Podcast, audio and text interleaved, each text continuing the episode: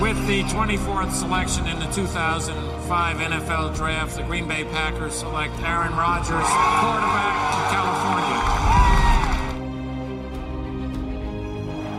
The final snap of Super Bowl 45. The Green Bay Packers have won the Super Bowl.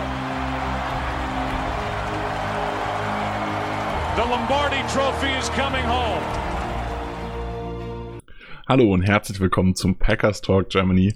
Folge 68. Wir spielen diese Woche gegen die Panthers in Woche 15. Außerdem schauen wir natürlich gegen die, auf das Spiel gegen die Lions zurück. Mit dabei sind der Chris, hallo. Schönen guten Abend. Der Markus, hallo. Moin, moin. Und ich, Nick, bin nach einer Woche Pause auch wieder dabei. Und anfangen wollen wir mit den Bold Predictions von Johannes und Markus aus der letzten Woche. Und weil Markus ja heute dabei ist, darf Markus auch direkt raushauen und die vorlesen und analysieren quasi. Jo, fange ich auch gleich mal an. Also Johannes hatte ein 38 zu 29 für uns getippt. Da sind wir mit 31 zu 24 nicht ganz dran gekommen, aber ich denke gar nicht so schlecht gewesen. Drei Interceptions hatte er getippt, davon zwei für Savage. Ähm, wir hatten genau vier Pass Deflections weil die in den Statistiken aufgetaucht sind, alles andere nicht. Dementsprechend relativ weit vorbeigeschossen. Dann hatten wir beide einen Rushing Touchdown für Tevon Austin getippt. Er hat ein oder zwei Pässe gefangen. Bei den Jet Sweeps und Endarounds war er, glaube ich, gar nicht involviert, wenn ich das richtig im Kopf habe. Genau, also von den, Sweep, von den Sweep-Spielzügen hat er keinen gespielt, aber er hat bei einem Jet Sweep einen Pass gefangen. Also bei einem Jet Motion heißt es dann ja, wenn er nicht den Ball bekommen hat. Da dementsprechend relativ weit daneben gelegen. Und äh, er, Johannes hatte noch drei Touchdowns für Devante Adams getippt. Am Ende ist es einer geworden. Ah ja, kommt vor. Ich hatte ein 38 zu 23 getippt, also mit den Punkten der Lions gar nicht schlecht gelegen. Aber auch bei unseren Packers ein Touchdown zu wenig getippt. Ich hatte getippt, dass Tonyan 100 Yards schafft. Waren am Ende 36, also auch da ein bisschen am Ziel vorbei, ein bisschen weiter am Ziel vorbeigeschossen. Und die drei Touchdowns für Alan Lazar, äh, die hat er nur aus der Ferne gesehen. Nur zwei Pässe dieses Spiel gefangen. Entsprechend auch da grandios gescheitert. Na, immerhin hat er drei Targets gesehen. Hätte er gut gespielt, hätte er gut gespielt, hätte er drei Touchdowns machen können. ja, ja, das wäre dann aber auch die perfekte Quote gewesen. Drei Catches, ja, drei auch mit den Touchdowns ein bisschen, bisschen unwahrscheinlich. Aber ja, okay. Wer ist euer Offensive MVP dieses Spiels gewesen. Da habe ich mich tatsächlich ein bisschen schwer getan diese Woche wieder. Ähm, aber ich würde mal Markus den Vortritt lassen. Wer war dein Offensive MVP? Ey, äh, MWS. MWS ist MVP. Yes. Meiner Meinung nach. Kann ich gut nachvollziehen. Ziemlich eindeutig. War bei mir auch in der Verlosung dabei. Wer ist dein MVP gewesen? Ich habe mich am Ende für die nicht für die langweilige Variante Adams, sondern für die langweilige, lang, langweilige Variante äh, entschieden und habe Aaron Rodgers genommen, weil mir sein Spiel einfach richtig gut gefallen hat. Er hat einen Touchdown erlaufen diese Woche, er hat drei geworfen. War, war einfach ein rundum richtig, richtig gutes Spiel von ihm.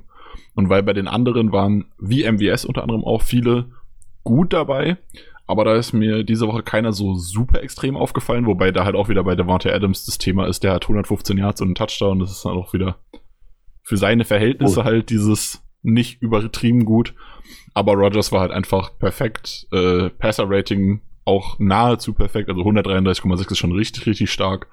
Ein richtig gutes Spiel gemacht. Wie gesagt, einen noch erlaufen. Ist für mich ja. MVP gewesen. Ja, also bei Rogers habe ich auch überhaupt keinen Fehler gesehen im kompletten Tape. Dann, wie du gerade gesagt hast, diese Touchdowns alle, dann noch die dritte und 14. Down-Conversion auf MWS in ein ganz kleines Fenster. War schon echt ein starkes Spiel. Ich hätte aber am Ende auch wie Markus MWS genommen. War insgesamt einfach echt nach den zwei komplett stillen Spielen jetzt nach seinem Colts Fumble zuletzt, ähm, war das richtig stark. Der Touchdown war richtig stark, der Down Conversion war stark, wo er sich zwischen die beiden Zones der Linebacker reinsetzt. Ähm, einen Flag hat er selber noch rausgeholt, Blocking sah ganz ordentlich aus, hier hat es auf der Catch gemacht. Hat mir sehr, sehr gut gefallen. Und er hat nach den ganzen letzten Wochen auch ein bisschen Liebe verdient. Genau. Ja, das sowieso, ja. Das war, das wäre auch ein Grund gewesen, wieso ich mich für MWS über Adams entschieden hätte. Ähm, weil ich MWS einfach nochmal gerade jetzt im Moment so ein bisschen mehr gönne. Ähm, mhm. Also nicht, dass ich es Teil nicht gönne, aber MWS halt äh, mit seinen Geschichten. Ja. Wie fandet ihr denn unser Rushing Game diese Woche? Da bin ich mal auf eure Meinungen gespannt. Ich würde sagen, befriedigend. Soll ich anfangen? Note 3. okay. Ja, Chris? ich, ich glaube, ich würde ich würd auch so 3 minus 4 plus sagen. Also am Ende war war es in Ordnung. Zweite Halbzeit fand ich, es ein bisschen besser, aber es war definitiv kein dominanter Auftritt. Vor allem, wenn man sich anguckt, dass die Lions in der NFL eine der schlechtesten Run-Defenses haben insgesamt. Ähm, war das weniger dominant, als ich erwartet hatte, zumindest. Es war jetzt nicht furchtbar, aber da war eigentlich deutlich mehr drin. Es waren auch einfach zu viele von, von allen fünf O-Line-Startern dabei, die zu viele Run-Blocks einfach diese Woche echt verkackt haben, muss man sagen. Also vielleicht im Wagner angefangen, der hatte im Run-Game echt ein relativ schlimmes Spiel. Er hat da seine ganzen Backside-Blocks verkackt, also die Runs, die über links gingen, er fast nie innen von seinen Gegenspieler, von seinem Lineman gekommen. Ähm, und dann gab es halt noch einzelne. Also insgesamt war das Run-Game eher nicht so zufriedenstellend, fand ich. Ja, da kann ich mich auch anschließen. Also das habe ich ähnlich gesehen. Finde es aber lustig, dass wenn ich mir die Statistiken angucke, das eigentlich trotzdem ein ziemlich gutes Running-Spiel war. Also Aaron Jones hat 15 Läufe für 69 Yards, was immer noch mehr als 4 Yards sind. Generell sagt man ja, 4 Yards im Schnitt ist in drei Versuchen ein First Down, damit ist man glücklich. Selbst wenn man sein, ich mache es dann immer so, dass ich das Big, Biggest Play in Anführungszeichen mit dem Longest Play abziehe und schaue, ist es dann immer noch ein gutes Spiel gewesen. Selbst wenn ich das, äh, den einen 11-Yard-Lauf als Top-Lauf von ihm abziehe, hat er 14 für 58. Das ist immer noch mehr als 4 Yards pro Lauf. Und da muss man damit irgendwie, finde ich, schon zufrieden sein. Also es war schon ein gutes Spiel. Bei, William, bei Williams ist es nicht ganz so krass. Also 10 äh, für 38 sind in Ordnung. Wenn ich die 9 Top-Lauf abziehe, habe ich 9 für 29. Das ist auch noch okay, nicht mehr Ah, richtig das- gut. Aber insgesamt muss man so statistisch gesehen eigentlich zufrieden sein. Aber im Spiel hatte ich trotzdem das Gefühl, dass ich nicht so richtig glücklich damit war. Weil halt, wie Chris gesagt hat, gerade äh, Rick Wagner hat mir echt gar nicht gefallen im äh, Run-Blocking. Und es hat mir einfach viel im Run-Blocking nicht gefallen oder im ge- ge- allgemeinen Rushing-Game. Aber die Statistiken, die dafür rausgekommen sind, sind eigentlich trotzdem ordentlich. Ja, also die Statistiken sind jetzt nicht, nicht herausragend. Was hast du jetzt gesagt, insgesamt für ein Average bei Jamal und AJ zusammen? Hast du es ausgerechnet? Äh, wir haben insgesamt Rushing Yards 120 auf 250 Plays, also trotzdem ordentlich. Kann, Nein, ich habe jetzt gar nicht im Kopf. 25 Plays. Äh, ja, natürlich. aber, äh, also sind aber dann, wenn man es ausrechnet, trotzdem noch ein äh, Haben wir dann 4-1, 4-2? äh, 4,8 ist dann der Schnitt in. Ja, nee, das kann nicht sein. Das Nee, kann nicht 4,8 sein. kann nicht sein. Äh, Nochmal Mathe durchgehen. Also wir müssten irgendwo bei 4-2 rauskommen. Ja, genau. Wir haben 100. Egal, auf jeden Fall. Ach so, ja, wir haben ja, Ja. dann noch die 13 von Rogers, die man theoretisch durch sechs, durch sechs Attempts teilen Ja, müsste. aber okay. das ist ja ich denke, die können Also, wir hier aber mal gesagt, raus. Also haben wir 107 Yards auf 25 Versuche, Ja, oder? sind wir bei Rechne ich vier gerade richtig? bisschen. sind bei Ja, 4,3 knapp. Also es ist immer noch Ja. ein guter Average. Ist Also da, kann okay, man, ja. da kann man vollkommen zufrieden mit sein. Auch wenn ich, ja- wie gesagt, ich fand im Spiel sah es für mich nicht so aus, aber insgesamt dann halt doch irgendwie wieder. Ja, es waren noch einzelne gute dabei immer wieder, aber wie gesagt, ich habe mir ein bisschen mehr erhofft gegen die Lions Run Defense, aber es war nicht furchtbar. ich denke, was man in dem Spiel schön gesehen hat, ist, ähm, wenn das Blocking nicht so ganz funktioniert, schafft es AJ immer noch besser, noch ein paar Yards rauszuholen als Jamal. Das liegt zum einen am Läufertyp, da sind sie ja auch unterschiedlich, aber es spricht halt einfach nur mal für AJ und gegen Jamal, dass er auch bei so einem Tag noch mal ein paar mehr Yards rausholen kann, also selbst kreieren kann. Ja, Ja, generell hatte ich einfach das Gefühl, dass auch wieder bei Jamal hat mir die, die Run Vision auch einfach nicht gefallen. Der ist Wege gelaufen, also in Lanes gelaufen, wo ich mir dachte, da, da ist doch nichts frei, obwohl nebendran was frei gewesen wäre. Oder dann Ja, hat er in dem, in dem einen Play hat er einen Cut gemacht, wo er dann nach einem Yard getackelt wurde, obwohl er in seiner eigentlichen Lane bestimmt drei, vier Yards hätte machen können. Das aber es ist halt genau die Sache. Ja, Das ist das- was, was mir bei Jamal immer wieder bei Jamal auffällt. immer an. Ja. Halt, ich glaube, das wird auch nicht besser werden. Ja, ich glaube, das Ding ist einfach, Jamal Williams ist halt für Nummer 2 Back richtig, richtig gut. Für Nummer 1 Back aber halt nur sehr durchschnittlich und halt auch eher weniger passend in unser, in unser Scheme quasi. Also wir spielen ja, Zone Running, vor allem Outside Zone halt viel und da passt meiner Meinung nach Jamal halt eigentlich kaum rein. Gut. vielleicht bleiben wir direkt mal bei der O-Line, wenn wir gerade beim Ich wollte gerade sagen, waren. wollen wir direkt die O-Line weitermachen. Ich Oh. fand im Pass-Blocking fand ich auch eigentlich alle solide. aber auch da hat mir Rick Wagner nicht so ganz gut gefallen irgendwie. Hm. Er hat schon drei, vier Pressures zugelassen, habe ich auch. Aber er hatte wirklich viele 1 gegen 1 Matchups, muss man sagen. Ich glaube auch relativ deutlich, vielleicht mit Bakhtiari zusammen am meisten. Also er hatte auch einzelne sehr gute Raps, aber vor allem gegen O'Krara, als der Left End war, hat er relativ große Probleme. Ja, Billy Turner äh, mischt sich so ein bisschen immer noch mit so den Gefühlen der letzten Woche. Es ist, wenn man davon ausgeht, wie stark sein Saisonbeginn auf Right Tackle war, dann hat er das auf Left Tackle äh, fortgesetzt. Dann ist es danach, mhm. was er macht, seit er wieder auf Right Tackle ist, beziehungsweise jetzt auf Right Guard, für mich irgendwie enttäuschend. Aber im Vergleich zu letzter Saison trotzdem noch richtig gut. Und zwar dieses, dieses Spiel irgendwie auch wieder für mich. Also es war ordentlich, gutes Spiel, aber auch nicht so geil wie zu Saisonbeginn. Das Spiel fand ich irgendwie insgesamt ziemlich Licht und Schatten von ihm. Er hatte echt super Raps, 1 gegen 1 in Pass Pro, hat dann aber auch insgesamt zwei, drei Pressures zugelassen. Und im Run-Blocking fand ich es eigentlich noch krasser. Da waren mehrere Runs, die 100% auf seine Kappe gingen, die, die dann gestoppt wurden, was komplett sein Fehler war. Aber einzelne Runs waren auch dabei, die, wo er dann die Gap super aufgeschoben hat. Also das war irgendwie sehr, sehr, sehr, sehr viel auf beiden Seiten der Extremen bei ihm, dieses Spiel. Ja, aber es ist so, denke ich, das, was wir für die Turner eigentlich schon fast gewohnt sind, oder? Weil selbst diese extrem guten Spiele am Anfang der Saison, meine ich mich zu erinnern, hat er immer noch einzelne Steps dabei gehabt, die er eben nicht auf dem Niveau gespielt hat, sondern immer so dieses äh, Inkonstante drin hat.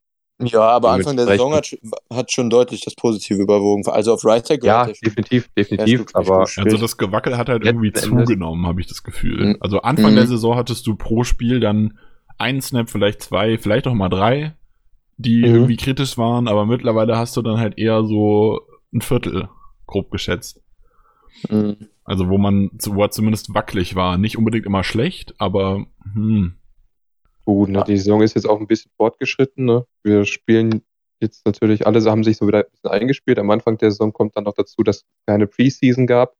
Dementsprechend war dann in, in gegnerischen Defensiven vielleicht auch noch nicht ganz so der Punch vorhanden. Also über ja. Stunts, über die Halt naja, wobei die Lions Defense jetzt auch nicht, wobei die Lions Defense ja jetzt auch dafür dann im Gegenzug dazu, was wir Anfang der Saison gespielt haben, selbst nicht grandios ist. Also da hatten wir dann ja Anfang der Saison trotzdem stärkere Defenses im Ausgleich dann. Ja, schon, aber wenn die Spieler halt in den Defensiven auch nicht das Potenzial abrufen von dem, was sie eigentlich leisten könnten und er einfach ein äh, Spieler ist, der nicht viel Anlaufzeit braucht, dann ist er war vielleicht am Anfang der Saison auf dem gleichen Niveau wie jetzt im Grunde aber die Gegner waren einfach schlechter. Also individuell. Ja, also, also ich, weiß nicht, ob, ich weiß nicht, ob so eine, so eine verpasste Preseason jetzt so einen Einfluss hat auf die Pass-Rush-Moves und die Quickness von Defensive Ends. Gut, kann man von außen schwer beurteilen. Trotzdem, ja, genau. Ich, er macht immer noch einen absolut soliden Job äh, in der Line. Wir haben immer noch eine der besten Lines der Liga. Dementsprechend würde ich ihn da jetzt nicht zu sehr kritisieren. Also ja. für mich war da kein Fehler dabei, der jetzt wirklich einen Weltuntergang bedeutet hätte. Ja, vor allem ja. haben wir diese richtig starke Line halt jetzt auch, wo nominell sogar zwei Starter fehlen. Also Lane Taylor ja, genau. kann man ja immer diskutieren, ob der jetzt als Starter gilt, weil er relativ schnell raus war. Aber ich sag mal, äh, spätestens mit äh, Corey Lindsley fehlt ja jetzt ein Keypiece als der Center, Starting Center. Ich glaube auch bei PFF der beste Center der Liga gewesen. Ja, äh, immer noch, sich verletzt hat, ja.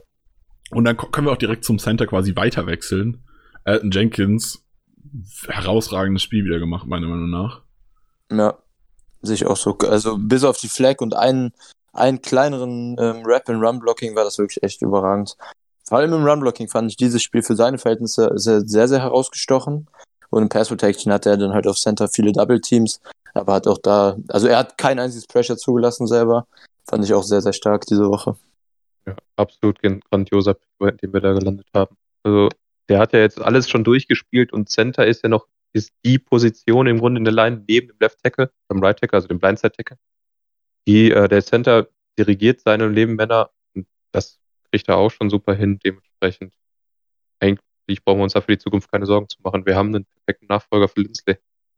Ja, also wenn man sich entscheidet, nicht mit Lindsay zu verlängern, wonach es aktuell zumindest aussieht, in dem Sinne, dass halt noch nichts bekannt ist, wissen natürlich nicht, was hinter den Kulissen passiert.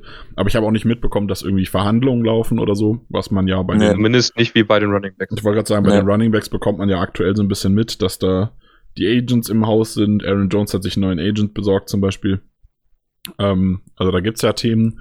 Bei Lindsley habe ich dafür noch nichts mitbekommen, von daher sieht's derzeit danach aus, dass Elton Jenkins das übernimmt und wäre ich hundertprozentig zufrieden mit. Absolut. Absolut, ja. Ja, Gut. Patrick auf, Le auf Left Guard hatte meiner Meinung nach ein relativ mittelmäßiges Spiel, ist weder nach oben und noch nach unten viel herausgestochen, hatte einzelne schwächere Snaps im Pass Pro, hat auch eine Flag kassiert selber. Ähm, und im Run Blocking hatte er einen relativ schlechten, aber dafür hat er auch auf der anderen Seite ähm, wenig zugelassen Pass Protection. Ähm, Im Run Blocking war es okay. Fand ich von den fünf O-Linern den ähm, durchschnittlichsten insgesamt, glaube ich. Ja, kann ich dir zustimmen. Ich fand auch, naja, Patrick war ja die ganze Saison schon so solide und quasi in Anführungszeichen Mhm. der schlechteste Part der O-Line. Mhm. Ähm, was Mhm. dafür, dass man ihn ja als eigentlich als Backup äh, mit ihm in die Saison gegangen ist, durchaus noch richtig gut ist. Ähm, aber auch dieses Spiel war halt wieder so, ja, so nichts. Es war nichts herausragendes, aber für ein äh, Guard 3 richtig, richtig gut. Und auch für ein Guard 2 bzw. Guard 1 Schrägstrich 2, wenn man bedenkt, dass ja Turner auch nur Notfallguard ist quasi, ähm, ist es auch noch in Ordnung. Also es war kein schlechtes Spiel auf jeden Fall. Ja, wobei ich da gerne mal ein bisschen mehr von Runyon würde. Wenn, dass die Coaches äh, Patrick aufstellen, spricht, denke ich, dafür, dass Runyon noch ein bisschen entfernt ist, aber wir würden gerne mal ein ganzes Spiel sehen. Naja, Ja, Patrick hat auch einfach die ganze Saison sich diesen Platz verdient. Also Ja, das, das definitiv, muss ich ganz ehrlich sagen, wenn man jetzt Runyon statt Patrick aufstellen würde, wäre für mich nach der Leistung, egal wie die Trainingsleistungen sind, absolut nicht verständlich. Das Einzige, was halt in die Richtung ein Zeichen ist, ist, dass man halt sagt, man schiebt Turner auf Guard und Wagner auf Right Tackle. Ich meine, dass man im Spiel Runyon reingesetzt hat, um halt äh, Turner nicht von Tackle runterzunehmen und dann alles durchzumischen, ist verständlich. Ähm, aber dass man halt mit Pause und Vorbereitung sagt, okay, wir lassen lieber Wagner Right Tackle spielen, als Runyon auf Guard zu spielen, das ist eine Aussage meiner Meinung nach in Mhm, Richtung ja. Runyon, aber ist auch nichts Dramatisches. Also der ist ein Nee, Fünftrunden- oder. Sechstrunden-Pick gewesen, also der braucht einfach Zeit. Ja, eben. Und aktuell ist das halt auch dann relativ deutlich die beste O-Line, die wir aufs Feld bringen können. Deshalb ist es voll in Ordnung. Ähm, Ja, Ja, und dann Bakhtiari haben wir noch. Genau. Der ja. hat seine eine Flag gehabt für den Fall Start und ansonsten weiße gutes Spiel. tadelloses Spiel. Also Ru- Run Ja. wie Pass Protection, wunderbar. Ist mir kein einziges Mal negativ aufgefallen neben seiner Flagge, glaube ich. Ich habe einmal die Flagge und dann ein, äh, so ein halbes Pressure, was er zugelassen hat, wo er relativ gut gebullrushed wurde. Aber am Ende ist der Edge Rusher auch nicht, nicht mal richtig bis zu Rogers gekommen. Also das sind bei mir auch nur anderthalb schlechte Plays. Okay, ja, Wide Receiver hatten wir ja vorher schon zwei angesprochen, Adams und MVS. Äh, Lazar, Lazar hatten wir sogar auch schon angesprochen bei den Bold Predictions, der zwei von drei für 19 gefangen hat. Da ist mir tatsächlich im Tape aufgefallen, gefallen, dass Lazar erstaunlich häufig gedeckt war. Al- Also dazu muss man Mhm. sagen, die Lions haben mal wieder äh, Adams in Man-to-Man-Coverage gestellt, wo ich mich jede Woche wieder frage, wie dämlich das eigentlich ist. Ähm, das heißt, es war jetzt nicht so, dass Adams eine Triple Coverage hatte und Lazar jedes Play One-on-One war. Also der war auch mal doppelt gedeckt oder halt in der Zone waren mal eins, zwei in der Nähe, aber er war selten anspielbar, hatte ich das Gefühl. Sonst, ähm, vor seiner Verletzung hatte ich immer so das Gefühl, der ist, der ist irgendwie doch anspielbar. Aber das Spiel hat er mir nicht ganz so gut in seinem Route Running gefallen. Relativ wenig Separation gehabt, stimmt. Hatte halt dann die eine gute Route und einen ganz ordentlichen Catch, aber eines der weniger auffälligen Spiele, aber wenn MWS dann so upsteppt, wie er dieses Spiel gemacht hat, dann soll mir das recht sein. Und dann Ja, dazu, ist mir, Also, dazu ist mir bei Lazar, Entschuldigung, Markus, ähm, auch aufgefallen, dass er mir auch im Run-Blocking ist er mir auch zweimal tatsächlich negativ aufgefallen, was bei Lazar ja wirklich fast ein Novum ist. Also ist ja noch nie passiert, ist mir, glaube ich, noch nie passiert, dass mir Lazar gleich zweimal negativ aufgefallen ist in einem Spiel in Sachen Run-Blocking. die, die letzten Wochen ist er mir, ich glaube, in den letzten drei Wochen waren zwei Spiele dabei, wo er mindestens zweimal schlecht aufgefallen ist, äh, mir zumindest. Ist irgendwie gefühlt ein bisschen schlechter geworden, aber dieses Spiel war er auch einmal zumindest bei dem Runblock, den ich gerade im Kopf habe, der, wo er, wo das, wo der Stop komplett auf seine Kappe ging, war er quasi als Inline Tight End aufgestellt. Und das ist ja natürlich von einem, selbst von einem physischen Right Receiver, von einem großen, relativ viel verlangt, wenn er dann halt gegen, gegen 4-3 Defensive End spielen muss, was die Lions haben. Das ist dann natürlich ein relativ großes Mismatch, auch wenn Lazar ziemlich groß ist. Ja, aber wir, wir sprechen hier über Wide Receiver. Also die Kernkompetenz eines Wide Receivers sollte nicht blocken sein. Das hat man, sonst hat man nämlich ein Problem.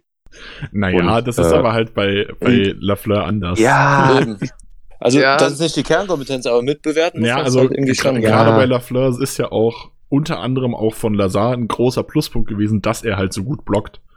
Und Ja, das ist, das ist ja auch bei, bei EQ ein Pluspunkt und auch bei den hinteren Receivern ist ja das Blocken Ja. immer relevanter gewesen eigentlich. Ja, aber trotzdem ist ihre primäre Aufgabe nicht das Blocken. Ja, natürlich, sollte, aber, sollte es auch nicht sein. Aber bewerten muss man es halt irgendwie dann doch, ne? Wenn man vor allem ein Scheme spielt, was viel darauf aufbaut. Aber gut. Ansonsten auf Wide Receiver war, war niemand, glaube ich, richtig auffällig, den man erwähnen müsste. EQ hatte Ja. einen Catch ganz am Ich Anfang. wollte gerade sagen, EQ hatte einen schönen Catch, aber halt nichts Ja. Besonderes. Ja, Äh, Austin hat wir auch Austin. schon angesprochen. Ja. genau. Hat halt äh, Motions einige gehabt, äh, wie eben schon gesagt hat, auch den einen Pass gefangen. Hat aber, also ich glaube, er hat insgesamt nur sehr wenig gespielt. Also ich glaube, er war vier, genau, vier Snaps stand er auf dem Feld, viermal war er in Motion. Ähm, Zwei Pässe hat er gefangen bei zwei Targets. ja, wobei zwei Pässe bei vier, Pl- äh, vier Snaps offensive auch ganz schön viel ist. Ja. Ähm, Das eine war eine Crossing Route und das andere war ein Checkdown nach dem. ich wollte gerade sagen, also, war jetzt auch nichts äh, nix dramatisch äh, Gutes. Aber ich freue mich drauf, auf jeden Fall den mehr in der Offense eingebaut zu sehen, weil ich glaube, dass Austin richtig schön beweglich ist. Das hat mir schon ganz gut gefallen. Ja, auf jeden Fall. Ansonsten Titans, Tanyan hat mal wieder einen Touchdown gefangen, hatte den einen äh, auch einen geilen Catch äh, so zwischen zwei zwischen zwei Spielern relativ am Anfang. Mhm. Mhm. War das sogar der erste Drive oder war es der zweite Drive? Ich bin mir gerade unsicher. Ähm, Naja, Im egal. ersten Drive hatten wir nur drei, vier Plays. Wahrscheinlich war es der zweite.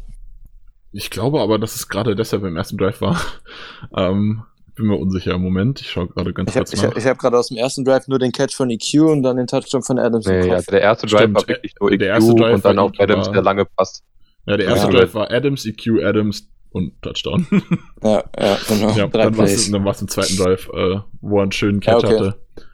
Ähm, Ja, Er hat mir wieder besser gefallen als die letzten Wochen, aber hat halt auch, ist mir trotzdem nicht besonders rausgestochen. Er hat Ja. diesen, diesen äh, Run-Block-Fake, wie ein Lewis öfter spielt, bei dem Touchdown ganz geil gemacht. ja, genau. Es sah ganz gut aus, aber ist halt auch keine Kunst, haben wir bei Lewis schon hundertmal drüber gesprochen. Wenn man vielleicht noch erwähnen kann, ist Daphne, den wir aus dem Practice Squad elevated haben für das Spiel. Ähm, Ach stimmt, unseren Fullback, H-Back, ja, wie auch hatte, immer man ihn sogar, bezeichnen hatte will. sogar knapp 20% Snaps mit seinen 12 und ist mir da zweimal aufgefallen, beides negativ im Run-Blocking. Ähm, ich also wollte gerade sagen, wenn du, wenn du jetzt sagst, dass er positiv aufgefallen ist, wundere ich Nee. mich sehr. Er hat mir nämlich auch gar Also- nicht gefallen. Also Ja. die, die Erwartung war natürlich nicht hoch, weil er ist aus dem Practice Squad hochgezogen worden, er ist eigentlich Tight und kam als H-Back-Ersatz. Also da erwarte ich mir nicht viel, genau wie ich mir bei Lovett nicht viel erwartet hat, aber ein gutes Spiel war es halt auch nicht. Nee, genau. Konnte nicht positiv auf sich aufmerksam machen, leider. Ja, gibt sonst Ja. noch was zur Offense zu sagen von euch?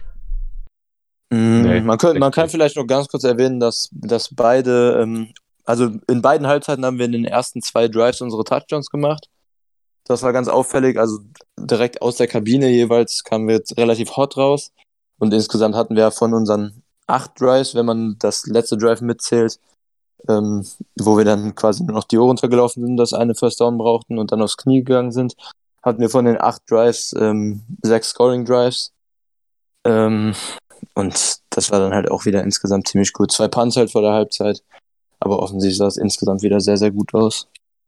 Ja, es war vor allem konstant. Also es war nicht so krass. Auch in der Garbage Time am Ende ist man nicht eingebrochen, sondern hat trotzdem noch was gemacht. Klar, man hat dann nicht nochmal einen Touchdown gekriegt, aber ich sage mal, das Field Goal hat dann auch gereicht, um so ein Two-Score-Game zu machen. Von daher ist das immer noch zufriedenstellend. Man kann nicht Ja. jedes Spiel 50 Touchdowns werfen quasi. Ähm, ja, also vor allem die Konstanz hat mich halt gefreut, dass man wenig, also es gab, gab keine lange Zeit über anderthalb, zwei Quarter, wo quasi nichts kam. Mhm, Genau. Ja. Und so muss man halt auch gegen eine relativ, was heißt relativ, gegen eine sehr schlechte Defense aktuell auftreten als sehr gute Offense. War sehr überzeugend. Gut, kommen wir zur Defense. Wer ist euer Defensive MVP? Die- Dies, diesmal darf Chris anfangen. Das fand ich tatsächlich ziemlich einfach diese Woche. Ähm, ich fand, das war wieder nach ich weiß nicht vor wie vielen Wochen es war, aber ein herausragendes Spiel hatte Kenny schon. Ähm, ich glaube, es war vor zwei und diese Woche fand ich vor allem im Pass Rush gegen eine, ähm, gegen eine Lions U-Line, die zwar auch auf Right Guard ein Backup hat, aber zumindest Left Guard und äh, Center noch Starter drin hatte, die beide nicht so schlecht im Pass Pro sind, hatte er sehr, sehr viele Pressures. Ich habe beim Tape gucken, glaube ich, sieben mitgezählt.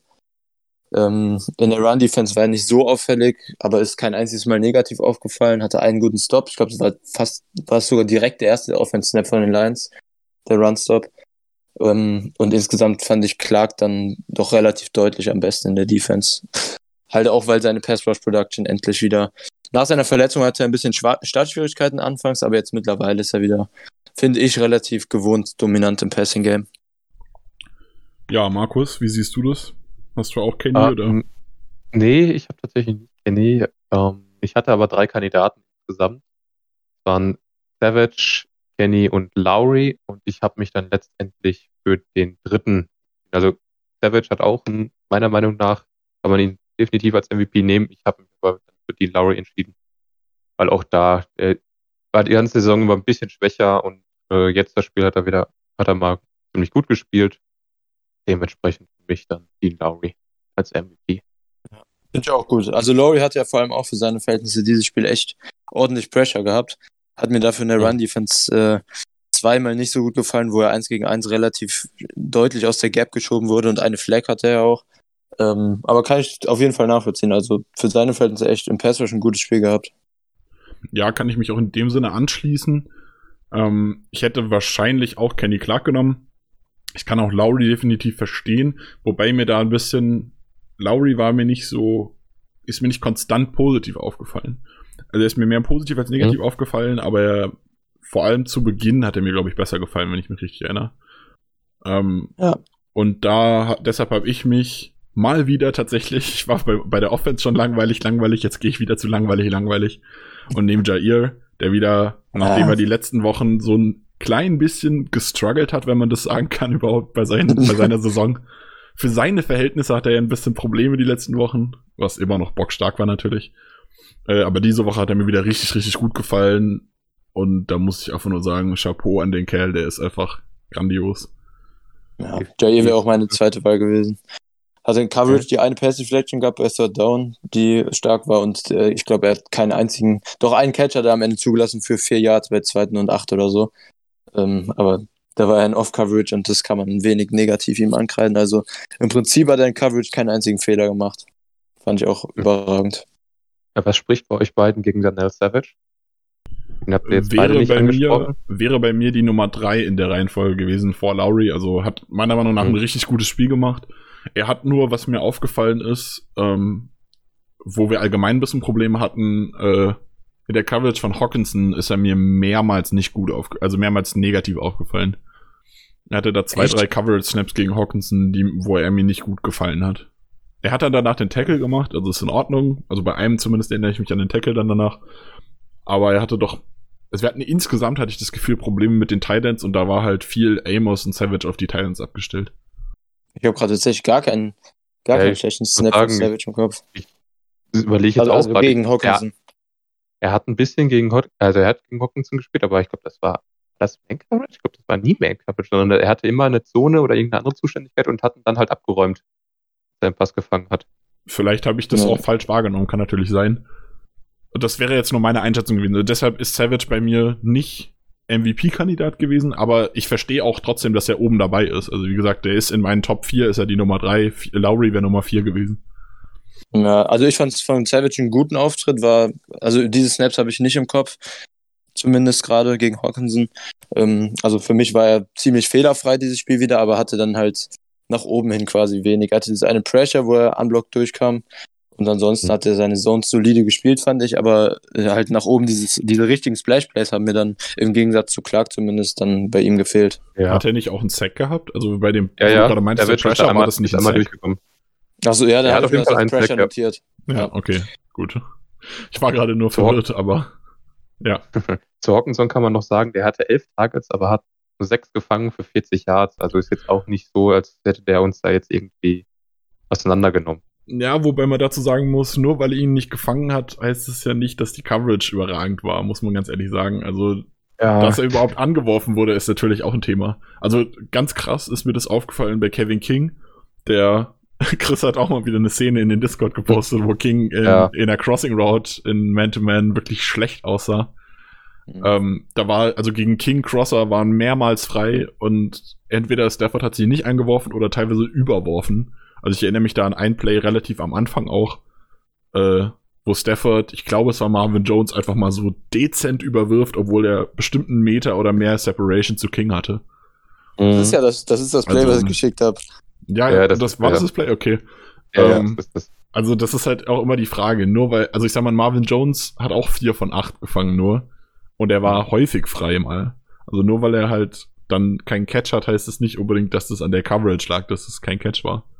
Ja, und Jones ja. hätte auch nochmal 35 Yards mehr gehabt, wenn die Refs den Catch äh, vor der Endzone gegeben hätten, der für mich oh, ja. relativ eindeutig sogar ein Catch war. Eindeutig oh, für, dich war der tatsächlich kein Catch. Für mich war das super, super knapp. Also das hätte man ja, mal, ja, okay, man, okay. Es also, war eher ein Catch, dann relativ eindeutig war übertrieben. Also für mich war es also eher kein Catch, muss ich sagen, weil er hat, den, er hat den Ball in den Händen gehabt, als sein einer Fuß auf dem Boden war, aber er hat noch nicht ja. das gehabt, was ich im Football-Sinne Kontrolle nennen würde. Ey, das ist halt immer diese Frage. Ey, ich muss ganz ehrlich sagen, ich kann dir erklären, wie die Regel funktioniert, aber ich ja. kann dir nicht sagen, wann, wie sie anzuwenden ist. in welcher Situation er jetzt Kontrolle haben muss, in welcher sie zeigen muss, in welcher muss er sie behalten zum Beispiel auch. Also wenn mhm. ich in der Endzone ja. hochspringe und hab einen Ball und zieh den ran und fall und treffe dann mit beiden Füßen auf den Boden, ist es dann schon ein Catch? Oder wenn ich hinfallen, ja. lasse den Ball fallen, ist es dann kein Catch mehr? Ich muss ganz ehrlich sagen, was, dann ist es kein Catch mehr. wie gesagt, also was da so genau jetzt wie funktioniert, ich bin nicht hundertprozentig dabei. Also das Problem hat halt jeder. Ja, das ist, wahrscheinlich hat das auch einige Schiedsrichter. Aber also, also ich sag's mal so, nachdem es incomplete auf dem Feld gegeben wurde, was es glaube ich wurde, oder? Ja, war, war, ähm, war, mir, genau. war ich mir sicher, dass es nicht overturned werden wird.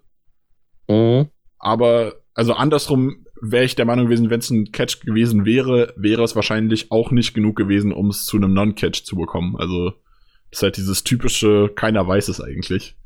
Ja, also um zum Kern zurückzukommen, auch das war ja Kings Coverage, auch wenn das natürlich ja. ein unfassbarer Wurf und ein unfassbarer Catch war.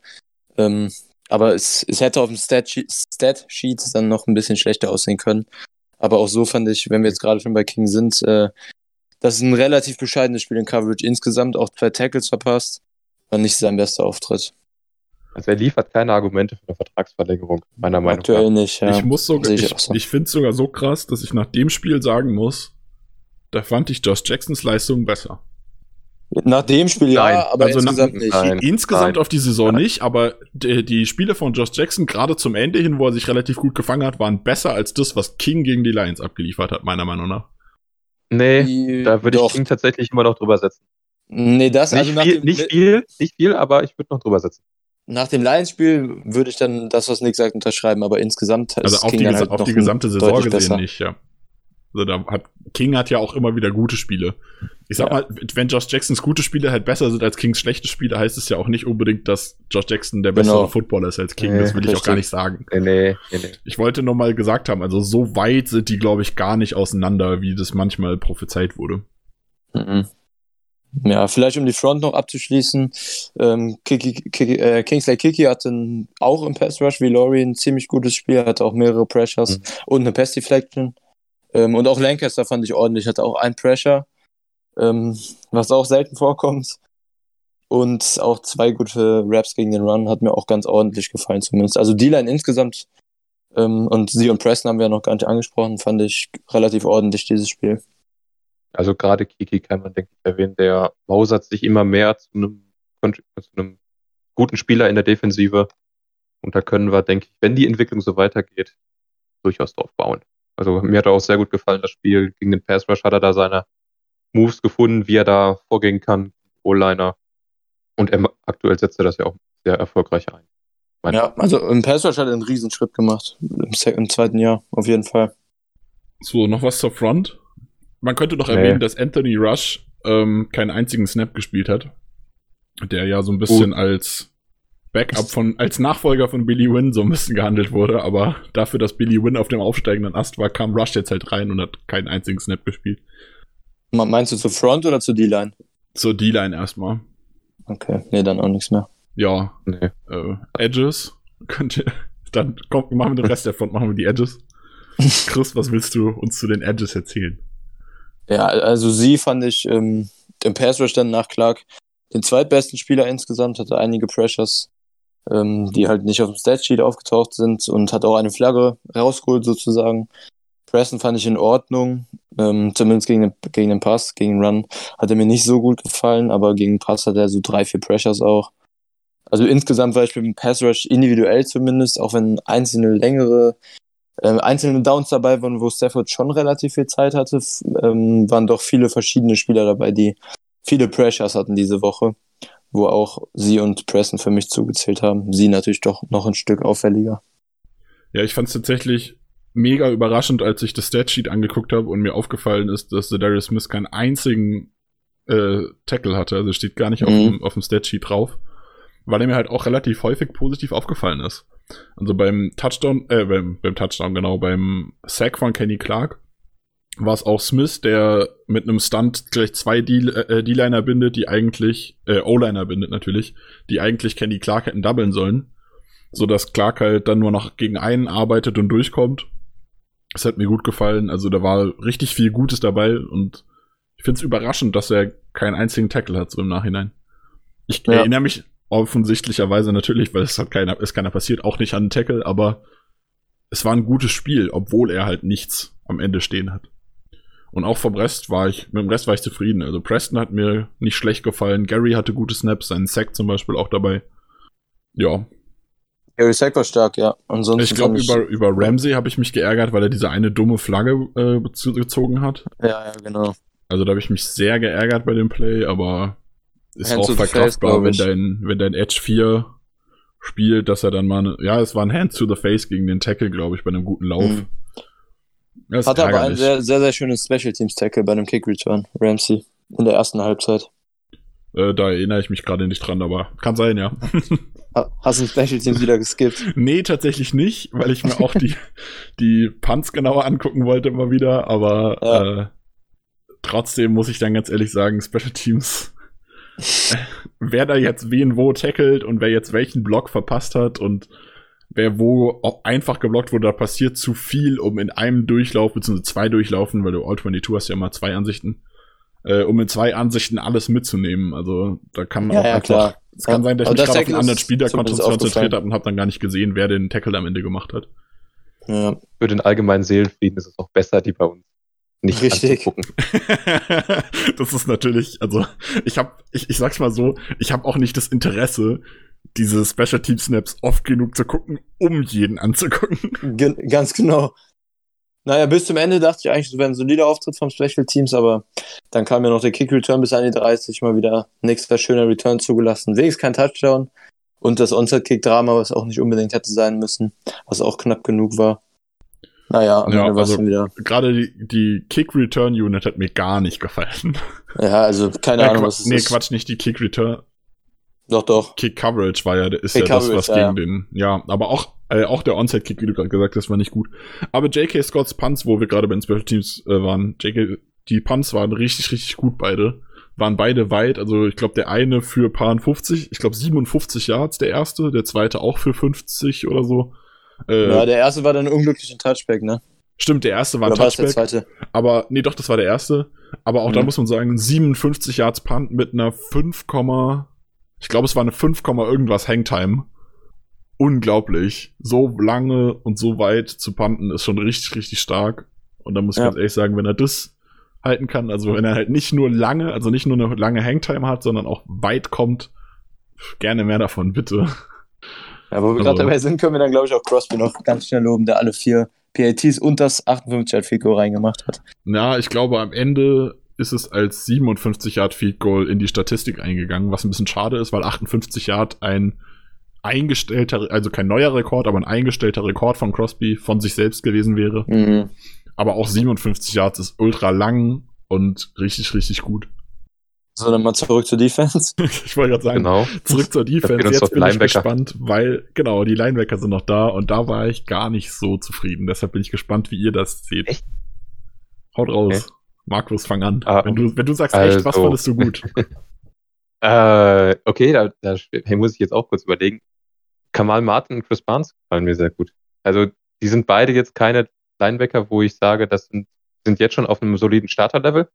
Aber die kommen immer mehr in den Rhythmus rein. Die haben immer mehr Aktionen, wo ich sage, okay, wenn sie das das ganze Spiel überbringen, ist das ein gutes Spiel. Sind halt beides noch Rookies. Sind halt, äh, der eine, Kamal Martin, war am Anfang der Saison verletzt. Chris Barnes ist eine Zeit lang ausgefallen.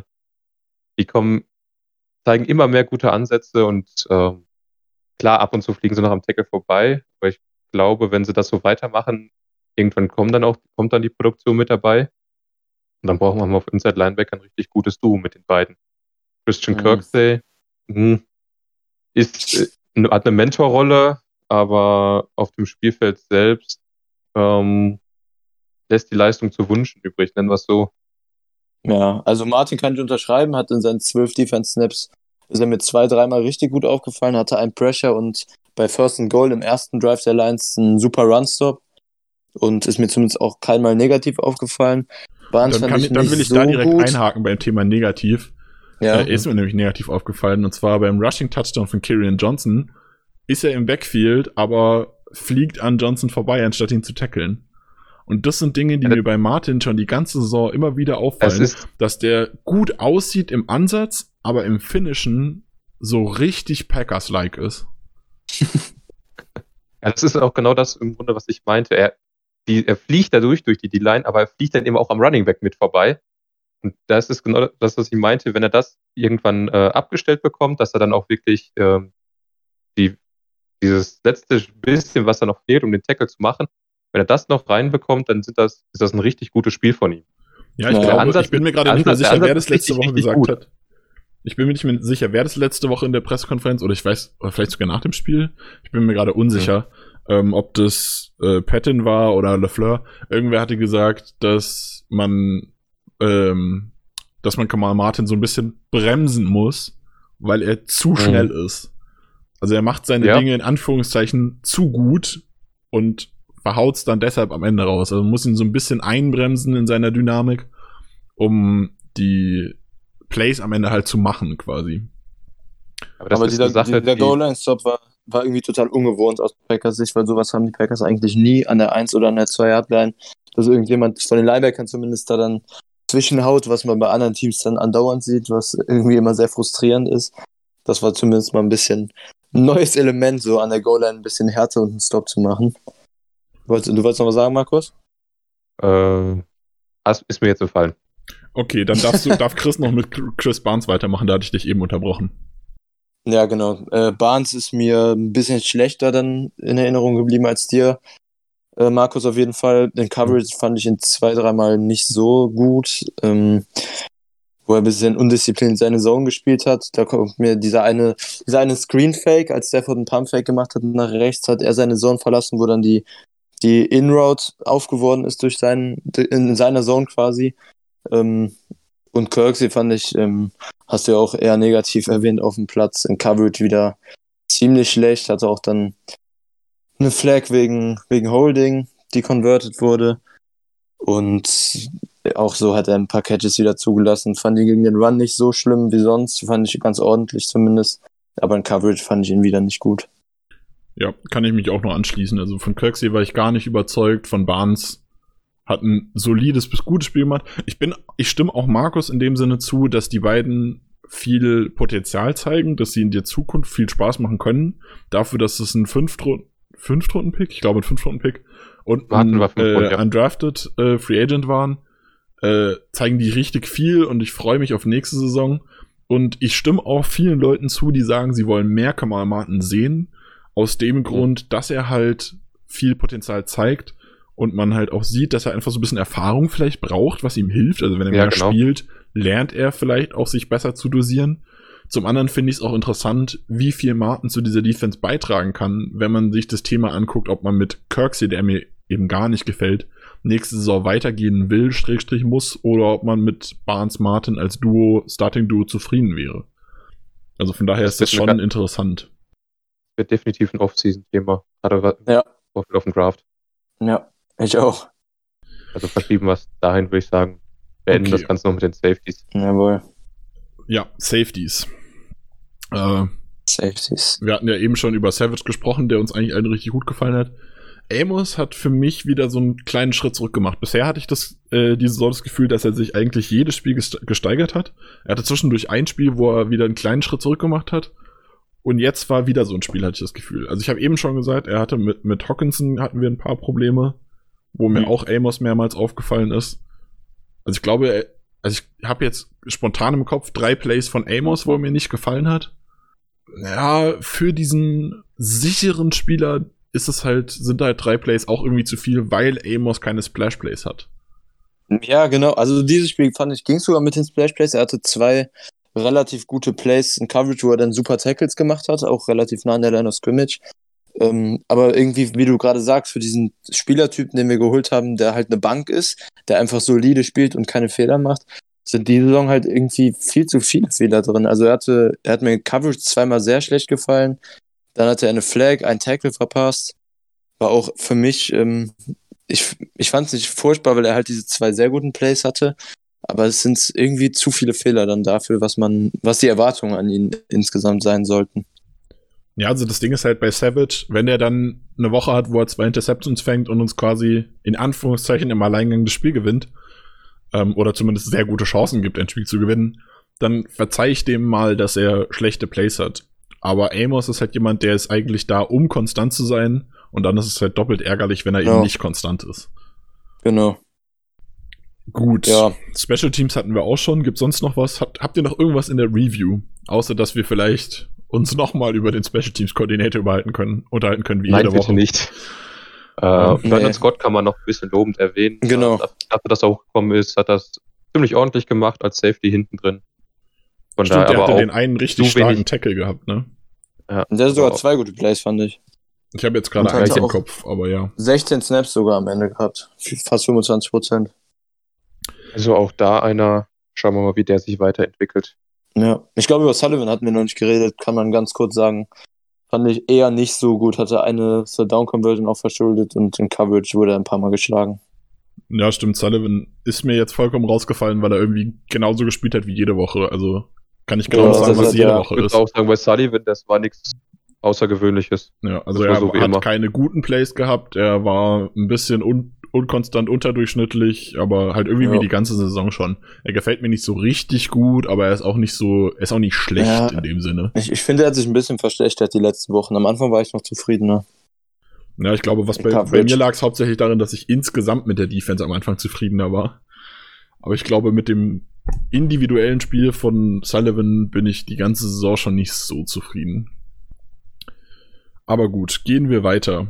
Ähm, das wohl entscheidendste von allen, auch wenn es die Packers nicht selbst betrifft, äh, sondern beziehungsweise halt die äh, Gegner, die Panthers, ist, dass Christian McCaffrey diese Woche not expected to play ist. Das heißt, er wird wahrscheinlich nicht spielen, was natürlich big ist. Also, ich weiß nicht, äh, es kam auch schon in den äh, Ask Packers Germany Kampffragen, wie halten wir Christian McCaffrey auf? Das hat sich damit wahrscheinlich erledigt, was ganz schön ist. Ansonsten haben wir den, bei den Packers ein paar Leute, die voll trainiert haben. Und zwar sind das Simon Stepaniak, der endlich wieder voll trainiert hat mit seiner Knieverletzung. Ähm, Jair Alexander hat voll trainiert mit seiner typischen Verletzung. Savage hat voll trainiert. Ja, Wir hatten nur einen, der gar nicht trainiert hat, oder? wir hatten zwei, die gar nicht trainiert haben am Dienstag. Wir nehmen jetzt Mittwochabend auf. Und zwar Malik Taylor, Wide Receiver, und Jay Sternberger mit seiner Concussion immer noch, der nicht trainiert hat. Dann hatten wir eine Menge Limiteds, äh, wie irgendwie jede Woche mittlerweile. Rashan Gary mit seiner Verletzung, Kevin King, Alan Lazar, Mercedes Lewis mit seiner typischen Knieverletzung, die er halt auch schon seit zwei Jahren irgendwie hat, mit seinen Knie Kniebeschwerden quasi. Ja. Lucas Patrick mit seinem Zehn-Ding äh, Limited, Randy Ramsey mit einer Nackenverletzung, die ist neu, glaube ich. Äh, Daniel Savage, ah nee, Daniel Savage hat voll trainiert. J.K. Scott immer noch mit seiner Quadrizepsverletzung Limited, äh, Zedarius Smith Limited, EQ auch EQ. und Chinton Sullivan und Rick Wagner, also quasi die typischen Kandidaten auch. Also im Grunde außer der Randy Ramsey-Verletzung nichts wirklich signifikant Neues hinzugekommen. Stenberger muss mal gucken, wie es da mit der Kopfverletzung, mit der Gehirnerschütterung weitergeht. Ja, Gehirnerschütterungen sind halt immer so ein 50-50-Ding. Das kann sein, dass da morgen ja. wieder alles gut ist und dann macht er, geht er aus dem Protokoll raus. Wenn man halt nichts damit zu tun hat, kann man es einfach nicht einschätzen. Also eine Concussion kann nach zwei, drei Tagen wieder gut sein und der spielt in der kommenden Woche wieder. Aber wenn ich mich da an äh, so ganz präsent ist bei mir Benjamin Hübner, der Fußballer von der TSG Hoffenheim letzte Saison, der irgendwie fast ein halbes Jahr mit einer, mit einer äh, Concussion gefehlt hat. Gehirnerschütterung, danke. Ähm, ist mir das deutsche Wort gar nicht eingefallen. Also das ist, kann man nie absehen, wie schlimm das jetzt eigentlich gerade ist. Ja, bei den Panthers, ich habe es eben schon angesprochen, Christian McCaffrey hat zwar Limited trainiert, ist aber, wird aber wahrscheinlich nicht spielen. Ansonsten haben sie in der Offense noch den Tight End Ian Thomas, der aber voll trainiert hat. Ähm, Russell Okung, der Tackle. Ich wollte gerade sagen, Okung. Mit einer Warnverletzung limited. Und Dennis Daly, auch mit einer Concussion, der Guard von den Panthers. Der Defense ist ein bisschen mehr. Sie in der D-Line Derek Brown, der aber voll trainiert hat. Yetu Gross Matos, die beiden sind beides Draft-Picks von diesem Jahr gewesen, der Edge. Efi Obada hat voll trainiert. Cornerback Troy Pride hat voll trainiert. Ähm, und Defensive End Austin Larkin hat Limited trainiert. Und was vielleicht einen größeren Impact haben könnte, wenn er ausfällt, ist Safety Trey Boston, der auch nur Limited trainiert hat mit einer Hamstring-Verletzung. Wir wissen von den Packers alle, Hamstring-Verletzung ist wie Concussion. Alle, kann alles sein, kann nix sein. Keiner weiß es. Ähm, ja, sind nicht ganz so gebeutelt, wie wir insgesamt haben, vor allem viele, die voll trainiert haben, aber gerade halt mit McCaffrey wäre halt quasi deren bester Spieler raus, was natürlich int äh, extrem interessant wäre. Ja. Und dann kann Markus auch direkt mal anfangen und uns erzählen, nee, Quatsch, Chris macht die Offense, richtig? Chris macht die Offense. Chris macht die Offense. Dann kann Chris anfangen und uns erzählen, was Weil die Gewohnheit, Panthers, sonst immer Defense macht. Ja, genau, du machst sonst immer die Defense und dann mache ich die Offense. Ähm, kannst du erzählen, was Christian McCaffrey, was die Panthers denn außer Christian McCaffrey in der Offense noch so können? Ja, ähm, also vielleicht mal vorab, Panthers stehen jetzt 4-9, haben mit den Playoffs also nichts mehr zu tun, spielen noch für den Stolz sozusagen zu Ende die Saison. Ähm, offensiv sind die aber tatsächlich gar nicht mal so schlecht, also haben in der Offseason ja ihre neuen Coaches geholt um Matt Rule herum und in der Offense liest, kann man schon relativ deutlich die Handschrift von Joe Brady lesen, den er als Offense Coordinator mitgenommen hat, weil er mit Burrow zusammen letztes Jahr ähm, bei LSU war der Passing Game Coordinator und hat diese mega erfolgre erfolgreiche Offense bei denen designt und äh, auch gecallt. Ist jetzt bei den Panthers und wie gesagt, das sieht man schon relativ. Sie haben Bridgewater geholt als Game Manager in der Offseason, der eine bisschen schlechtere Saison spielt, als ich das erwartet habe. Bridgewater, was man von ihm kriegt, ist ja mittlerweile eigentlich klar. Er verteilt den Ball kurz, ähm, hat eine relativ gute Accuracy, aber was ihm halt fehlt, ist Upsides und das hat er diese Saison wieder relativ deutlich bisher unter Beweis gestellt. Da sind halt einfach keine richtigen High-End-Leistungen dabei, ähm, die, die das Team dann halt auch mal übers Limit pushen. Es ist halt immer diese Baseline, die er mitbringt und ähm, das hat sicher auch Vorteile aber dieses ähm, Ceiling nach oben fehlt ihm und der Offense damit insgesamt halt auch komplett. Ähm, Bridgewater macht diese Saison auch ein bisschen mehr Fehler, als man das von ihm gewohnt ist, was so Turnover ähm, worthy Plays angeht, also ähm, Plays, die ein Interception oder ein Turnover generell auch ein Fumble hätten sein können oder müssen in der Regel. Ähm, ist also mindestens schlagbar, aber hat halt, ist halt solide meistens jedes Spiel. Ähm, ja, wenn McCaffrey ausfällt, wird Mike Davis wahrscheinlich dann auf Running Back spielen.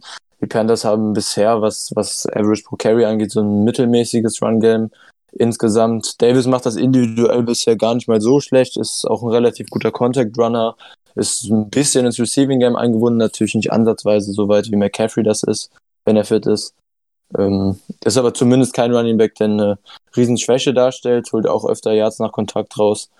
Ähm, und ist ja zumindest keine große Schwäche. Erinnert mich so ein bisschen an uns. Wir, wir haben halt auch quasi diesen mhm. einen Top Running Back mit AJ. CMC ist natürlich noch mal ein bisschen besser. ähm, und dann halt eine richtig, eine relativ gute Nummer zwei noch dahinter. Also das ist bei den Panthers ähnlich, finde ich. Ja, ja, kann man tatsächlich ähnlich so sagen. Wobei ich da sogar sagen müsste, dass Davis mir ein bisschen besser gefällt als Jamal bisher als Backup. Ja, es ist insgesamt Also sowohl äh, CMC als auch Davis ist insgesamt nochmal einen Ticken besser als der jeweilige Packers Running Back. Mhm. Aber so vom Verhältnis her ist ja, es ja, ähnlich. stimmt, ist ein guter Vergleich. Ja, stimmt. Ähm, ja, was die Offense dann halt ähm, vor allem gefährlich macht, sind die drei Receiver, muss man fast schon sagen. Das sind Curtis Samuel, der in seiner vierten NFL-Saison echt einen großen Schritt gemacht hat, auch öfter am Backfield aufgestellt wird und ähm, Runs hat.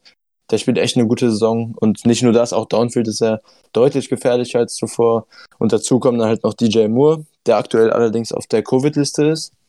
Da weiß ich gerade nicht ganz genau, wie sein, wie sein Stand jetzt ist, ob er dann äh, bis Samstag runterkommt. Da weiß ich nichts genaueres, aber hat das letzte Spiel zumindest auch schon verpasst.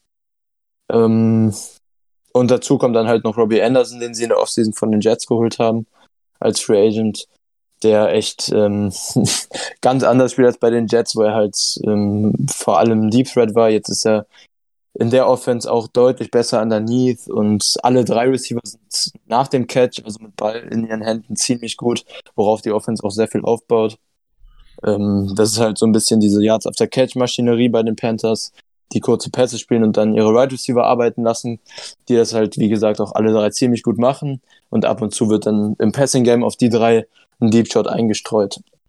Wenn Moore nicht kurz, spielt, dann. Ganz kurz zu ja. DJ Moore.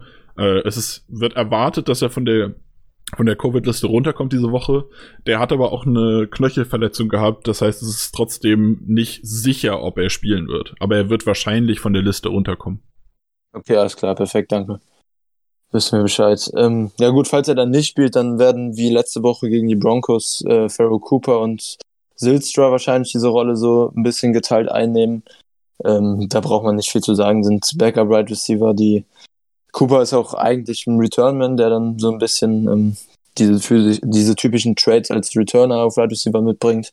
Und Silstra ist so ein kompletter Allrounder gefühlt. Ähm, auf Thailand geht da insgesamt sehr, sehr wenig im Receiving Game. Da sind Chris Manhurst und Ian Thomas die beiden Starter, die aber sehr, sehr wenig Impact in der Offense haben, sowohl als Blocker als auch als Receiver. Ähm, sind die kaum erwähnenswert.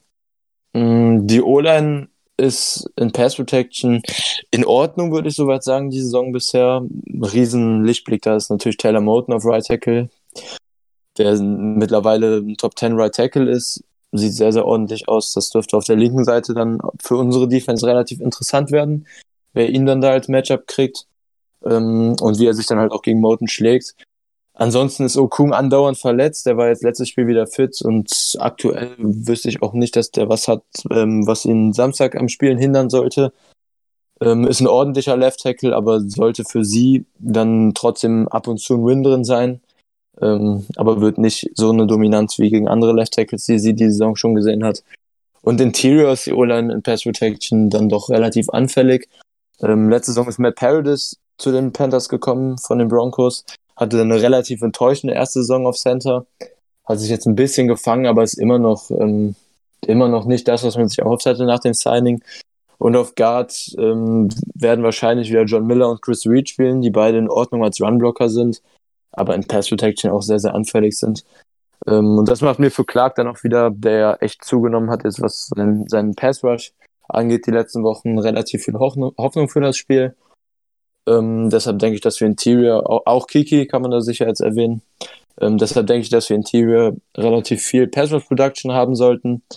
Und Outside wird sich dann zeigen, wie gut, wie gut sie dann tatsächlich mit Okun klarkommt und was Gary und Preston dann links halt, wenn sie da vor allem spielen, gegen Moten überhaupt anrichten können. Ja, also insgesamt finde ich das Matchup für die Packers Offense, muss ich sagen, so lala, weil die Panthers Offense irgendwie fast genau das macht, was der Packers Defense nicht so liegt. Packers sind ähm, eher ein schlechteres Tackling-Team, was natürlich gegen Yards After Catch Offenses suboptimal ist. Dazu dann halt ein Running Back, der einige Tackles bricht. Ähm, und die Offense ist nicht so darauf angewiesen, Big Plays zu machen. Wo dann die Packers Defense ja wiederum eigentlich ganz gut ist, also der Aspekt entfällt dann auch. Ähm, was zumindest ganz ordentlich ist, ist, dass das Run Game jetzt zumindest kein sehr dominantes in der NFL ist. Ähm, eher so ein mittelmäßiges und dass die Panthers uns zumindest nicht ähm, überrollen sollten im Run Game, nehme ich an. Und wenn wir dann Tackling in den Griff kriegen und ein bisschen aggressiver vielleicht Defense spielen und nicht nur nur Off-Coverage spielen und viele Screens und so weiter zulassen, ähm, sollte das dann defensiv auch kein schlimmer Auftritt werden. Wenn wir uns aber wieder zurückziehen wie gewohnt und viele Screens und, ähm, und Underneath Rods zulassen und dann zu viele Yards auf der Catch, dann könnte das für die Defense ein relativ schweres Spiel werden, weil die Panthers den Ball halt auch relativ schnell loswerden und wir dann in der Front nicht so viel Kontrolle kriegen werden, denke ich. Ich denke, das wäre so alles, was man zur Panthers Offense einmal sagen müsste. Ja, ich habe gerade mal verfolgt, was ich so noch im Kopf habe, aber mir würde jetzt auch nichts mehr extra einfallen. Markus, hast du noch was zur Offense? Nee, nix. Dann dürftest du dich direkt mit der Defense anschließen. Also, zunächst mal vorweg, das ist eine unfassbar aggressive Defensive. Also, wenn es darum geht, auf den Ballträger sich zu fokussieren und den dann zu stoppen, das sind sie unheimlich aggressiv. Das ist aber auch gleichzeitig so ein bisschen ihre Schwäche. Also, man merkt, gerade gegen den Lauf zum Beispiel, wenn es durch die Mitte geht, da sind sie sofort zur Stelle, aber nach außen können sie relativ schwer äh, die Edge setzen und äh, dementsprechend kassieren sie sehr, sehr viele Yards darüber, dass die Gegner sie einfach außen überlaufen. Sprich, das wäre ein relativ gutes Matchup für AJ. Ich denke, äh, dass wenn Jamal und Dylan das über die Mitte versuchen, wir dann nicht so viel Erfolg haben werden. Die Panthers stehen auf dem Papier mit einer 4-3. In der Realität kann man diese Def die, der Defensive eigentlich nicht mit so NFL-Standards beschreiben, sondern muss da eher ins College gehen, weil sie eben Brian Burns, der Pass-Rusher der Panthers und ein wirklich verdammt guter Pass-Rusher ist, unheimlich viel übers Feld schieben. Der steht teilweise auch in Coverage drin, spielt Man-Coverage oder spielt so eine Art Spy, wird auf jeden Fall komplett über, überall an der Front eingesetzt, als End oder auch als, manchmal als Linebacker hat aber meistens nur die Aufgabe, wie gesagt, äh, Pass Rush, kurze Zone oder eben mit Spy. Allgemein, die D-Line wird angeführt von Derek Brown, First Round Pick dieses Jahr, unheimlich guter Spieler. Daneben hätten sie normalerweise Kavan Short gehabt, der ist aber auf der Injured Reserve List, ist also nicht mit dabei. Und ansonsten hätten sie noch den diesjährigen Edge Pick Yetur Gross Matos, der aber nicht so wirklich in der NFL angekommen ist. Ähm, da fehlt es halt noch an Plan, an Power, an allem im Grunde. Dementsprechend ist er auch aktuell nur in der Rotation mit Efe Obada und Ravian Roy mit unterwegs. Die beiden aber auch jetzt nichts, wo man in der NFL Angst vor haben müsste. Also die, die Defensive Line allgemein steht meistens mit drei Mann auf dem Feld und der vierte, nominell vierte ist dann eben Brian Burns, der aber vom Defensive Coordinator immer wieder hin und her geschoben wird. Also der wird auch ab und zu in Coverage droppen, auch gegen uns. Dann dahinter geht es eigentlich genauso äh, kreativ weiter, denn die Panthers haben mit Jeremy Chin den Budget Isaiah Simmons dieses Jahr gedraftet. Ähm, für alle, die nicht so im Draft drin sind, das, was Jeremy Chin bei den Panthers spielt, ist so das, was man dachte, äh, was Isaiah Simmons abliefert und so ja. als Baseline gedachte. Ähm, unheimlich guter Spieler, spielt überall auf dem Feld, spielt als Linebacker, spielt als Safety, wird immer wieder hin und her geschoben, wird in den Blitz gebracht, ist da auch sehr erfolgreich, hat im Spiel vor den Broncos, ich weiß jetzt gerade nicht gegen wen, auf bei zwei hintereinanderen Spielzügen zwei Fumble Return Touchdowns erzielt, was vor ihm noch kein einziger Spieler in der NFL geschafft hat. Gegen die Vikings war das sogar. Genau, gegen die Vikings war das. Also wirklich unfassbar guter Spieler, der mit einer Nase für den Ball tackelt verdammt gut. Was man bei der Panthers Defense tatsächlich erwähnen muss, weil das allgemeine Tackling ja, nicht ganz so gut. Also nicht ganz so schlecht wie die Packers, aber nicht wirklich viel besser. Ansonsten haben sie zum Beispiel bei den Linebackern noch Chuck Thompson und Tahir Whitehead, zwei erfahrene Linebacker, die länger in der NFL sind, ähm, die immer solide bis gut waren. Also Chuck Thompson hatte zusammen mit Kikli einige sehr gute Saisons, ist aber allgemein wir, oberer Durchschnitt. Tahir Whitehead war lange Zeit bei den Lions, bisschen bei den Raiders, aber auch relativ durchschnittlicher Linebacker, sowohl gegen den Lauf als auch gegen den Pass. Ja, Der wobei White, Whitehead äh, wurde mittlerweile, ähm, glaube ich, gebancht. Der spielt nämlich German Carter schon seit mehreren Wochen die zweitmeisten Snaps auf Linebacker. Ja, aber auch der, also die rotieren so viel da hin und her. Da würde ich schon ja, fast gar nicht mehr von Startern reden, sondern nur von meisten ja, Snaps. Und da, da hast du recht, dass der Jermaine Carter hat da zurzeit die Nase von, aber auch der spielt maximal durchschnittlich. Ja, ja, genau. Dann kommen wir zur Passverteidigung. Die wird angeführt von Dante Jackson, dem Nummer 1 Cornerback der Carolina Panthers. Das aber auch kein Cornerback, wo man sagt, der ist jetzt überragend gut. Der ist mittelmäßig gut. Irgendwo in dem Bereich kann man ihn, denke ich, ansiedeln. Allgemein, die Passdefensive der Panthers zeichnet sich, hat sich gerade gegen die Broncos dadurch ausgezeichnet, dass sie immer wieder Breakdowns hatten. Also es ist immer wieder so, dass ähm, Broncos Receiver einfach nur frei geworden sind dadurch, dass äh, die Abstimmung gefehlt hat. Da standen teilweise dann drei Panthers-Verteidiger in einer Zone drin, während auf der anderen Seite ein Broncos-Spieler komplett frei steht. Oder es ist halt einfach einer läuft, übergibt den, übergibt den Spieler nicht richtig. Die Defensive ist, da fehlt unheimlich viel Abstimmung in den Zonen. Cornerbacks allgemein noch. Rasul Douglas ist so die nominelle Nummer zwei, ist aber auch eigentlich sollte er keine Nummer zwei sein. Troy Pride Jr. spielt da noch mit, ähm, hat gegen die Broncos auch einige Szenen gehabt, wo ihm ganz einfach die Speed gefehlt hat, wo er dann schlichtweg überlaufen ist oder wo er ganz einfach vernascht wurde mit ganz einfachen doppelten Moves von den Wide Receivern. Also da, da dürfte Adams, Lazar und auch DS relativ leichtes Spiel haben. Kommen wir zu den Safeties. Da ist Trey Boston gerade schon angesprochen worden. Der spielt ähnlich wie Jeremy Shin auch sehr viel äh, in der Box, geht runter an die Line of Scrimmage. Also die beiden wechseln sich da so ein bisschen ab. Unheimlich physischer Spieler gegen den Lauf, gegen den Pass ist er nur oberer Durchschnitt. Da fehlt es ihm dann auch so ein bisschen. Und alles, was sonst noch da bei Safety so rumläuft, Justin Burris, Franklin, Kenny Robertson, ähm, braucht man nicht viel zu sagen. Das ist alles äh, zweite Wahl in der NFL. Also für NFL-Niveau. Aber, aber Burris ist trotzdem Starter, muss man dazu sagen. Also. Ja, der ist Starter, aber mangels Alternativen. Also, ja, ja, klar. Ja, ich, also ich glaube tatsächlich, wenn äh, Trey Boston diese Woche ausfallen sollte oder vielleicht nur Teile, teilweise Snaps spielen kann, dass das für uns allein deshalb sehr, sehr wichtig wäre, weil Jeremy, Jeremy Chin dann eben Safety spielen müsste. Also relativ konstant ja, Safety, was für uns ja. dann Möglich, sehr, ja. sehr großer Erfolg wäre, in Anführungszeichen, wenn man ihn da binden müsste. Das stimmt. Wobei ich nicht weiß, ob die Panthers das defensiv dann auch so machen würden oder ob dann nee, einfach Franklin. Na, alternativ nicht, wäre dann halt Safety eine mega Angriffsstelle. Ja, ja das ist Franklin hat die Saison schon gespielt. Ja. ja. genau, ist auch so schon, aber Franklin hat die Saison auch schon auf Safety gespielt und ich denke, dann würden sie es eher so lösen und Chin dann doch mehr in der Box lassen. Also, wie gesagt, diese Defensive zeichnet sich dadurch aus, dass sie unheimlich viel sich in den Share schieben.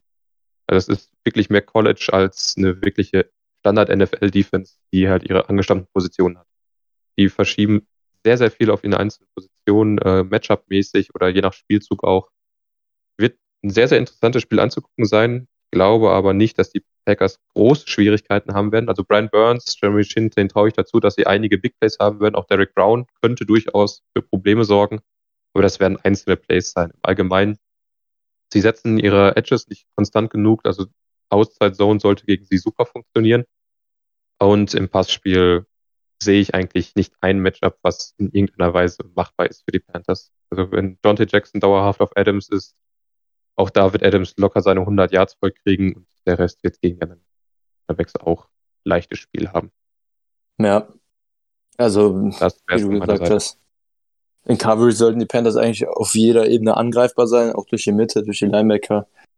Ähm, und das Einzige, was ich vielleicht sehe, was, ähm, was der Packers Offense ein bisschen ein Bein stellen könnte, wäre, wenn jetzt Brian Burns plötzlich total ausrastet und ähm, Turner oder klar, also eher Wagner dann auf Right Tackle durchgehend ähm, schlägt. Aber auch das, das kann was aber durchaus passieren könnte. Also wenn ja, sie sich, also wenn sie wirklich dazu committen. Klar, eins gegen eins kann ich mir das definitiv auch vorstellen, aber da das die einzige wirkliche Präsenz im Pass Rush ist, Derek Burns bisher auch E-, eher mäßig im, äh, im Pass Rush in seiner Rookie-Saison. Denke ich, dass die Packers da relativ gut drumherum schieben so, sollten ähm, und Burns da jetzt dann halt auch als einzige Waffe nicht den riesen Impact haben sollte. Ich kann ähm, mir tatsächlich sogar vorstellen, dass man nach der Vorstellung von Wagner, die uns ja eigentlich allen nicht so gut gefallen hat, vielleicht sogar überlegt, tatsächlich Runyon auf Right Guard zu stellen und Turner auf Right Tackle zu stellen, eben weil Brian Burns auf Edge so die mhm. gefährlichste Situation eigentlich ist. Also er hat Kann durchaus sein. Also, also es ist nicht, dass, nicht, dass ich das erwarte. Ich würde erwarten, dass man Rick Wagner weiterspielt. Aber ich kann mir schon vorstellen, dass man das im Kopf hat, eventuell auch einfach im Spiel zu switchen, falls es nicht funktioniert. Mhm. Mhm. Wird wahrscheinlich auch viel mit Mercedes Lewis auf der Seite spielen, wo Burns ist. Ja, genau, immer Chips und sowas, dass Wagner nicht da ein klassisches 1 gegen 1 kriegt.